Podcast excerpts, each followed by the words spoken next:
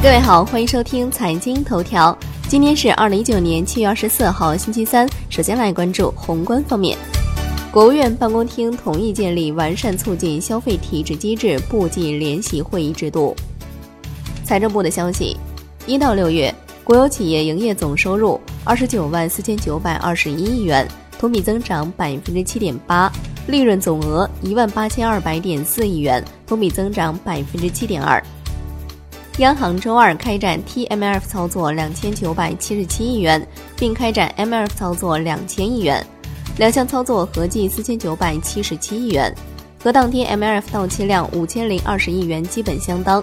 当天不开展逆回购操作，SHIBO 普遍下行，七天期下行五点八个基点，报百分之二点六三四。来关注国内股市，沪指收涨百分之零点四五，最终报收在两千八百九十九点九四点。深圳成指涨百分之零点五八，创业板指涨百分之一点二五，两市成交三千二百三十二亿元，北向资金净流出四点零五亿元。香港恒生指数收涨百分之零点三四，恒生国际指数涨百分之零点三七，大市成交缩至五百八十八亿港元。上海金融法院出台二十三条举措，服务保障科创板。包括优化涉科创板执行案件金融风险防控机制，建立执行案件的风险研判机制和股票处置机制。中证协公布第二批一百三十九个科创板 IPO 配售对象限制名单，涉及二十九家私募，超配股将全部被没收，收益将全部捐赠给公益机构。科创板上市委公布，合建芯片终止科创板上市申请。传音控股首发或通过，因金风名媛出现涉诉事项，取消审议其发行上市申请。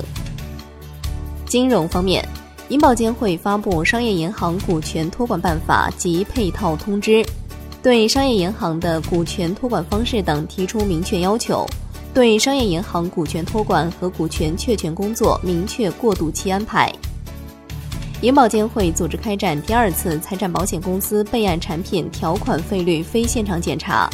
二十家财产公司收到行政监管措施决定书。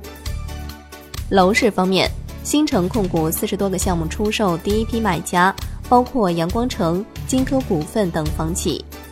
产业方面，华为启动全球天才招募，对八名二零一九届顶尖学生实行年薪制，最高年薪二百零一万元。今年将从全世界招进二十至三十名天才少年华为计划在未来五年内投资三十亿元来发展鲲鹏产业生态。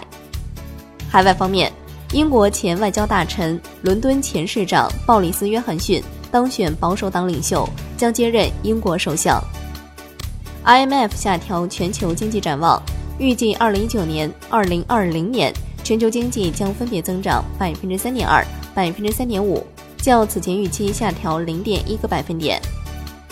来关注国际股市，美国三大股指集体收高，欧洲三大股指集体收涨。据新浪报道，苹果公司将于今年秋季推出三款 iPhone 十一机型。